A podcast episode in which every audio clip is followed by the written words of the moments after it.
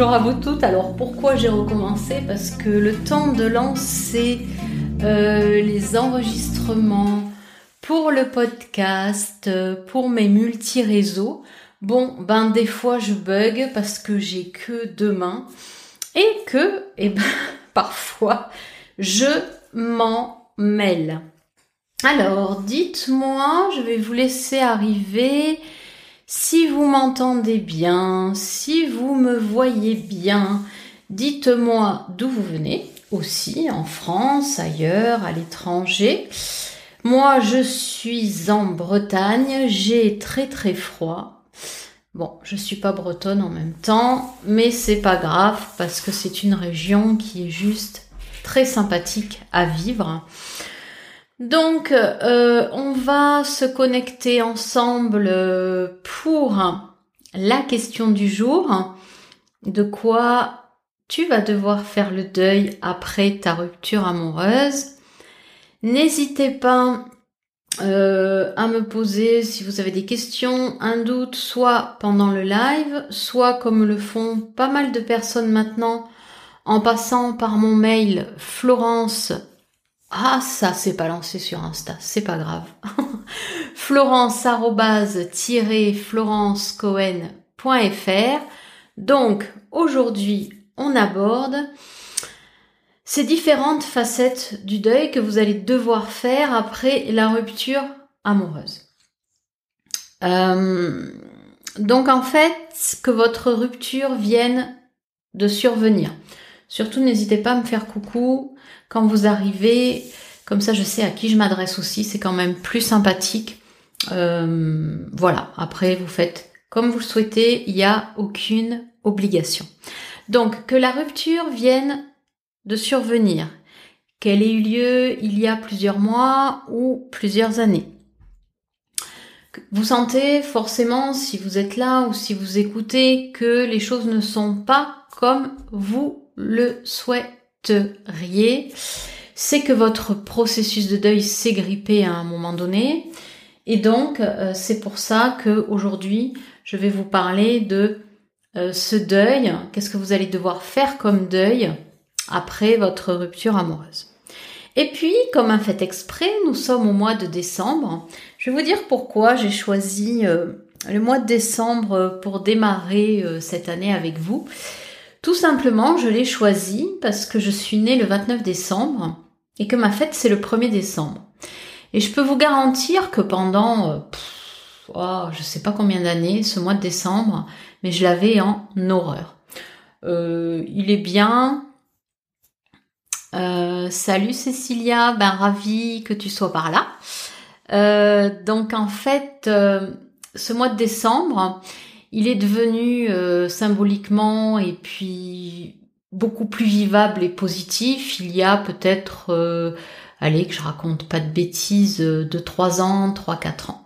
Donc c'est pour ça que j'ai décidé de commencer au mois de décembre, parce que je sais aussi que ce mois où il y a les fêtes, où il y a les obligations familiales, les fêtes de fin d'année, c'est un mois qui, euh, j'ai envie de dire, euh, suscite euh, pas mal d'interrogations, pas mal de souffrances, pas mal d'émotions contradictoires. Et en fait, eh ben, j'aime dire que les fêtes de fin d'année ont chaussé leurs bottes de cette lieu pour vous faire vivre des moments difficiles. Alors, Cécilia, tu me dis une belle synchronicité car je viens d'acter une rupture avec le père de mes trois enfants. Ok. Euh, tu peux me dire combien de temps tu es resté avec le père de tes trois enfants et puis quel âge aussi ont tes trois enfants? Du coup, ça me permettra de, de rebondir dessus. Et puis moi, ben je j'ai divorcé. Mes enfants étaient, enfin, sont grands maintenant. Ils sont de plus en plus grands. Mais ils avaient, euh, que je me trompe pas, entre 23 et 25 ans. Mais ça reste quand même, qu'ils soient petits, adolescents ou adultes, ça reste, euh, ça reste une épreuve. Donc 15 ans, ok, de vie commune, Cécilia, 4, 7 et 11 ans. Waouh Eh ben, tu vas avoir du pain sur la planche.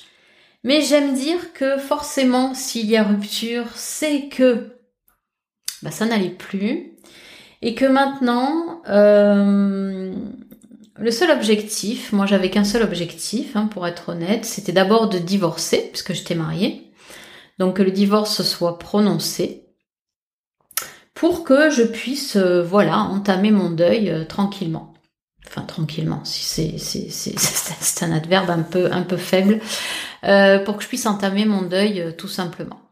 Donc en fait, le seul objectif après une rupture, en tout cas si vous m'écoutez ou si vous êtes accompagné par moi à un moment donné, c'est d'avoir un objectif qui soit court, moyen, long terme, c'est pas grave, par rapport à votre vie à vous. Désormais, ça va être d'oser avoir une vie comme vous, vous le souhaitez. Ça signifie pas, je le répète souvent, que vous ne rencontrerez pas d'autres hommes. Ça ne signifie pas que vous allez vivre en tant que recluse dans un monastère. Ça signifie juste que euh, tout ce que vous avez oublié, alors Cécilia du coup pendant 15 ans, moi pendant 30 ans, euh, bah ça, ça va être bien de le, remettre en fait à l'ordre du jour progressivement, ben, pour vous rendre compte au final que vous avez des ressources, que vous avez des moyens, euh, que vous avez toutes ces choses en vous pour acter et vivre une vie euh, qui va vous ressembler, qui va vous ressembler de plus en plus et qui va vous amener forcément vers des rencontres qui vont être comme vous, vous le souhaitez. Euh, pourquoi je parle de ça? Parce que c'est quand même très important. On, a quand même certes sa vie personnelle, la vie avec les enfants, mais la vie aussi avec aussi bien les collègues de travail que peut-être des personnes en dehors si on fait des activités. Et c'est quand même bien d'aller euh, échanger ou d'aller, je dirais, profiter de moments où on se sent bien là où on est et avec qui l'on est. Donc aujourd'hui, euh, on va parler de quoi vous allez devoir en fait, de quoi tu vas devoir faire le deuil après ta rupture amoureuse. Parce qu'il n'y a pas qu'un seul deuil. Il y a un deuil avec vraiment tellement de choses dedans euh, que ben c'est le live du jour. Alors après il y en aura peut-être d'autres avec cette thématique parce que c'est vraiment complet et complexe et simple en même temps. Pour vous donner un exemple, je vais démarrer avec ça. Vous avez dû voir si vous me suivez sur euh, les réseaux, sur Facebook ou sur Insta, je poste des reels ou des stories avec mon chien qui s'appelle Souka. C'est un berger australien qui a aujourd'hui 14 mois, que j'ai eu à l'âge de 2 mois, donc euh, je l'ai pris l'année dernière. J'ai toujours eu des chiens, des chats dans ma vie quand j'étais avec mon ex-mari. Et quand on a euh, divorcé, et eh ben tout simplement, moi je me suis retrouvée en appartement, lui il a gardé la maison. Et eh ben je me suis surprise euh, à ne plus avoir de chien pendant six ans. Pourquoi? Parce que j'ai pris le temps de faire le deuil de mes chiens d'avant. Alors, ça vous semble long, peut-être, mais ça ne veut pas dire que pendant six ans ou sept ans, je n'ai pas pensé à prendre un chien. Au contraire, j'y ai pensé. Je suis allée voir des élevages. Je me suis dit tiens, je prends telle race et puis ah ben non, j'ai pas envie.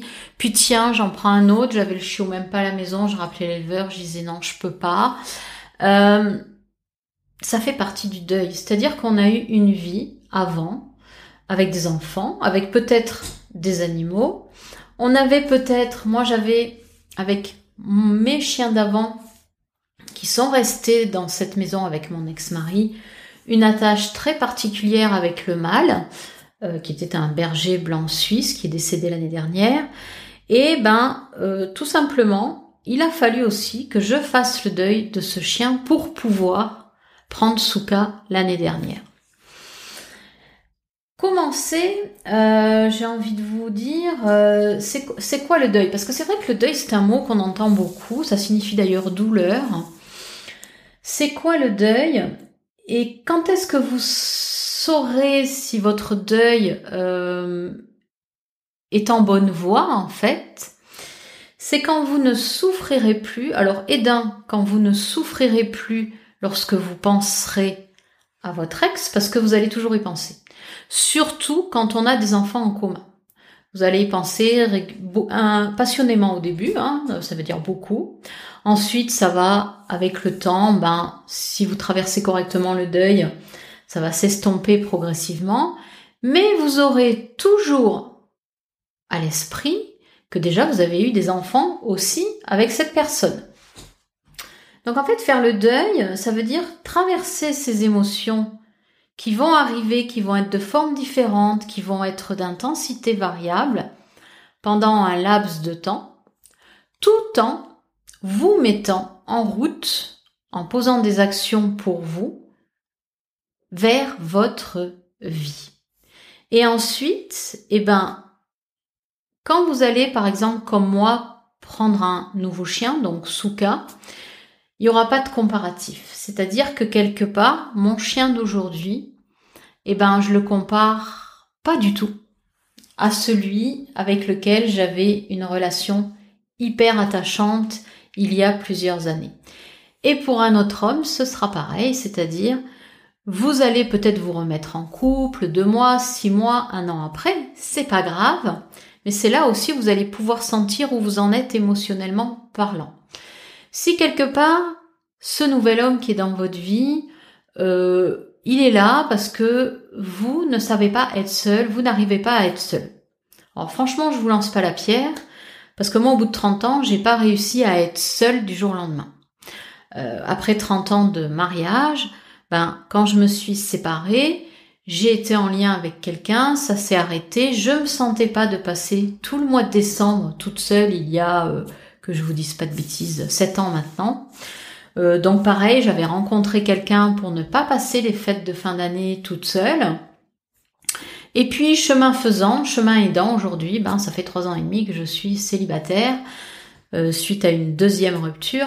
Donc en fait, c'est vraiment euh, des points qui vont vous permettre aussi, vous, de voir où vous en êtes. Donc il n'y a pas de mauvaises choses à faire, il n'y a pas de euh, bonnes choses à faire, vous faites selon votre vécu, selon aussi ce que votre inconscient vous a réservé comme surprise et que vous ne voyez pas. Et quelque part, ben, euh, vous faites vos propres expériences d'après-rupture. Et c'est là que vous allez justement voir ben, au niveau de la souffrance où vous en êtes. Est-ce que vous comparez à votre ex? Est-ce que vous comparez les moments de vie avec ce nouvel homme à votre ex? Ça veut dire que votre deuil, ben, il n'est pas encore terminé. Donc de quoi, je reviens à cette question, vous allez devoir faire le deuil après ben, votre rupture amoureuse. Vous allez devoir faire le deuil de toute une vie. Alors imaginez un ensemble avec un gros titre de toute une vie et en sous-titre de vos ex-beaux-parents. Si vous avez eu des enfants avec cette personne, de la relation que vous avez entretenue avec le père de vos enfants, vous-même et ses enfants. Vous allez devoir faire le deuil de quelque chose qui est que tout ce que vous n'avez pas réussi à dire durant votre mariage, ou votre euh, pax ou euh, votre vie de couple, ça va être là. C'est-à-dire que on en veut à l'autre un petit peu quand, quand on s'arrête, un petit peu beaucoup, hein, parce qu'il y a des personnes qui restent euh, engluées dans, la colère, dans la haine, c'est compliqué. En fait, ce qui est compliqué, c'est tous ces non-dits, toutes ces choses que vous auriez souhaité lui dire, et que ben vous avez tué en vous disant ben ça va s'arranger. Euh, là bon il a trop de travail, ça ira mieux après. Euh, ou bien bon ben là euh, il y a la naissance d'un second enfant par exemple. Ben c'est pour ça que ça va pas. Et en fait c'est vous que vous accusez, c'est vous, vous culpabilisez parce que ben vous avez l'impression aussi que c'est de votre faute, de votre fait, si le couple ne fonctionne pas et s'il n'a pas fonctionné. Donc en fait, c'est un petit peu euh, lorsqu'il y a une rupture, Et c'était d'ailleurs euh, ben, la question d'Anaïs aujourd'hui qui m'a qui m'a envoyé sa son interrogation euh, par mail. Je vais vous faire défiler si vous avez une question euh, à me poser comme chaque jour. Hein, je vous je vous je vous mets mon adresse mail. Comme ça, si vous avez une interrogation, une question, vous pouvez me l'envoyer par mail et moi j'y réponds dans le live du lendemain.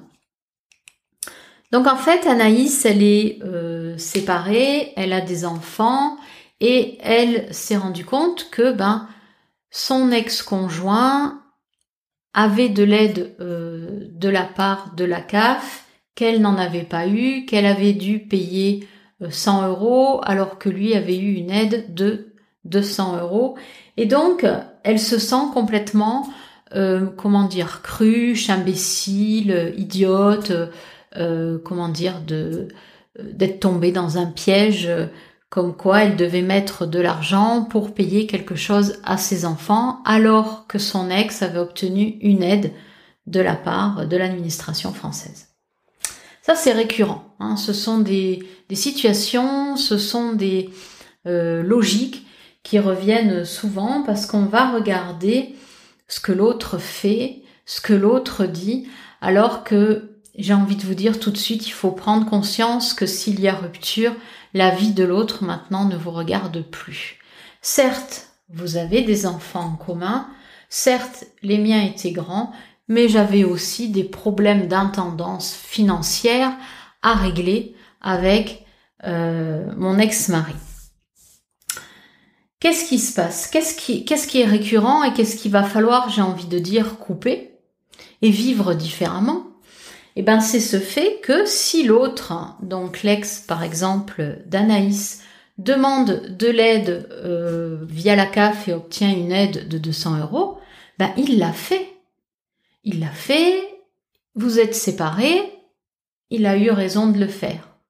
Par contre, vous, pour ne pas perdre pied, pour ne pas vous laisser embarquer, pas par l'autre, mais par vous-même, parce que vous aviez mis en place dans cet ex-couple, vous allez devoir être vigilante par rapport à vos propres réactions. Ça veut dire quoi? Ça veut dire que on prend le cas d'Anaïs. Ok Cécilia, bon, bonne fin de journée à toi. Donc en fait, euh, on prend le cas d'Anaïs. Anaïs, elle a quand même donné 100 euros et elle apprend que son ex-mari a eu une aide. C'est juste à vous de voir, tout simplement dans vos comptes, vous allez reprendre vos comptes de A à Z du moment où vous allez ne plus être en couple. Donc du moment où vous n'allez plus être en couple, tout simplement, demandez-vous est-ce que c'est judicieux pour moi de mettre 100 euros dans ce projet? Que ce soit pour vos enfants conjointement avec votre ex Ou bien tout simplement, est-ce que vous ne pouvez pas? Est-ce que financièrement, vous ne pouvez mettre que 50 euros, voire pas, et être, euh, comment dire, euh, j'essaye de trouver le mot juste en fait, euh, et être pas ancré parce que c'est pas tout de suite l'ancrage, mais vous dire que tout simplement vous avez un budget et qu'en respectant ce budget financier, vous vous respectez. Or, qu'est-ce qui s'est passé durant cette ex-vie de couple? Vous ne vous êtes pas respecté. Vous n'avez pas respecté vos besoins, vous n'avez pas respecté vos envies, euh, peut-être que l'autre ne vous écoutait pas, peut-être que vous n'écoutiez pas également votre ex, et donc tout ça à l'intérieur, ah, ben ça bagarre sec. C'est vraiment quelque chose où on aurait tendance à être en colère, et puis il y en a beaucoup, à envoyer des pics sans arrêt à son ex, alors que stop, la rupture, elle est là, qu'est-ce que j'en fais aujourd'hui? Qu'est-ce que vous allez en faire et de quoi donc vous allez devoir faire le deuil? Vous allez devoir faire le deuil également d'une vie euh,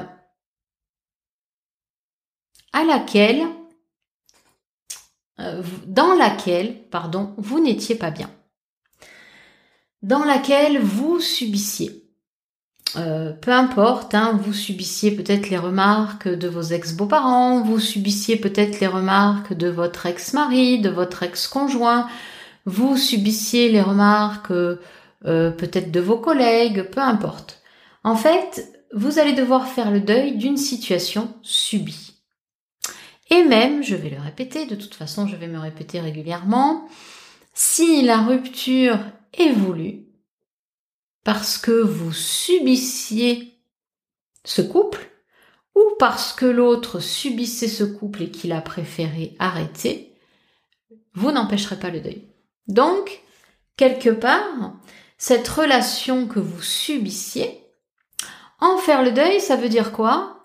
Bah, Ça veut dire qu'il va falloir à un moment donné ben, devenir vous, aller poser des actions pour vous, pour vous permettre justement euh, d'enlever, de, détricoter tout ce qui euh, est confus, tout ce qui vous fait souffrir, tout ce qui vous fait mal. Quelque part, quand Anaïs, elle, m'expose donc euh, sa problématique par mail, c'est juste que pour l'instant, elle a encore du mal à se positionner au niveau financier. Et donc, euh, il faut pas, j'ai envie de dire, rentrer dans, une guerre parce que sinon, ça va vous desservir. Ça va également desservir le lien avec vos enfants. N'oubliez pas que vous avez peut-être, si vous avez des enfants, ben quand ils sont au milieu, c'est pas évident et j'ai envie de dire, euh, c'est bien de penser à eux pour éviter aussi que eux souffrent un maximum de cette situation. Donc en fait, même si au début, ben, ça va être compliqué, et puis vous avez le droit parfois de vous emporter, d'être emporté, définissez-vous ce qui pour vous est juste. Et ça changera, ça va évoluer hein, avec le temps. C'est-à-dire que ce qui va être là aujourd'hui va évoluer dans plusieurs mois, dans plusieurs années. Si bien sûr vous souhaitez vraiment traverser ce processus de deuil. Parce que qu'est-ce qui risque de se passer si le processus se grippe? C'est-à-dire si vous restez enfermé dans des émotions qui sont de la colère, de la haine, de la rancœur, des regrets, des remords, que vous ressassez sans cesse les fautes de l'autre. Euh, inconsciemment et consciemment, vous mettez vos enfants à l'écart, c'est-à-dire que vos enfants ben, vont malgré eux choisir un parent. Donc en fait, ça risque d'évoluer en situation où vous allez être en guerre contre vous-même, avec vos enfants, avec votre ex-conjoint, votre ex-mari, et je suppose que vous n'avez pas envie de ça. De quoi vous avez envie euh, depuis votre rupture amoureuse Alors c'est vrai que la première chose qui vient quand on se sépare, c'est de se dire je veux rencontrer le prince charmant déguisé en Georges Clooney sur un cheval blanc. Je l'ai fait la première, hein, je vais pas euh, me voiler la face. Bon, maintenant, je suis plus. Euh, non, je suis encore à, me dire que je vais rencontrer Georges Clooney quand même. Mais c'est vrai qu'après une rupture, on a cette tendance à. alors, est-ce que mon direct ici, il reprend? Ouais, je crois. Enfin, j'espère. Oui. est-ce qu'on a tendance après une rupture justement à trop viser la lune? Et c'est en fait ce qui vous fait euh, rester toujours au même palier. C'est-à-dire le palier de la souffrance, le palier, j'ai le soleil qui arrive, le palier de la souffrance, le palier des regrets, le palier des émotions contradictoires, parce que de but en blanc, vous visez tout de suite le haut de la montagne qui est rencontrer quelqu'un qui euh, saura me comprendre, qui euh, saura être à l'écoute, qui prendra soin de moi, qui aimera mes enfants. Déjà, il faut comprendre pourquoi vous vous êtes séparés. Pourquoi vous avez divorcé? Pourquoi il y a eu rupture? Et c'est tout ce chemin de deuil, ben, voilà, qui vous fait poser ce que vous avez besoin de déposer et qui vous fait aller tranquillement sur votre chemin à vous pour pouvoir rencontrer quelqu'un sur le même chemin que vous à ce moment-là. Donc, vous voyez, il y a beaucoup de choses à défaire, il y a beaucoup de choses euh, à vivre. Euh, il y a le deuil aussi d'un comportement que vous aviez quand vous étiez en couple, que vous aviez lorsque vous étiez avec les amis euh, communs. Euh, c'est-à-dire que vous n'allez plus être la même et pourtant, au début, vous allez quand même continuer, j'ai envie de dire, de vous comporter comme si vous étiez encore en couple avec lui. Donc en fait, il y a aussi ce deuil-là à faire. Il y a le fait que inconsciemment, vous allez voir au début, euh, vous allez manger les mêmes choses qu'il aimait, vous allez boire le même vin qu'il aimait. Donc euh, en fait, c'est c'est tout ça qui est, qui est, qui est à l'œuvre. Et puis progressivement, ben, j'espère pour vous en tout cas, vous allez choisir un autre vin, vous allez choisir une autre cuisine en vous détachant progressivement de tout ce que vous avez ressenti, de tout ce que vous avez expérimenté, de tout ce que vous avez, je le répète, subi comme euh, situation, de tout ce que vous avez, euh, comment dire, euh, mis en place, voilà, tout ça. C'est tout un deuil, c'est tout un, travail qui a l'air impressionnant, mais qui est passionnant parce qu'au final, euh, ben on, va se on va se découvrir, vous allez vous découvrir autrement, vous allez faire les choses différemment, vous allez apprécier euh, les gens, les situations différemment, vous allez tout simplement apprendre à aimer autrement. Et c'est ça qui est passionnant dans le deuil amoureux, c'est que ben c'est tout un cheminement et puis euh, qui évolue parce que on va aussi continuer d'évoluer, on va continuer de vieillir, nos enfants vont grandir, donc forcément on, on va devoir évoluer avec le fait que eux grandissent. Moi, je suis devenue grand-mère, donc si vous voulez, il y a toutes ces choses qui vont changer et puis euh, qui vont vous permettre euh, d'être sur le chemin sur lequel vous avez envie tout simplement d'être. Voilà. Alors, euh, si vous avez des questions avant la fin de ce chouette live, vous n'hésitez pas, comme Anaïs, comme euh, Sandrine hier, j'ai eu aussi euh, une autre personne qui m'a exposé donc quelque chose. J'en parlerai demain parce que j'ai eu pas mal de questions, donc je les prends au fur et à mesure.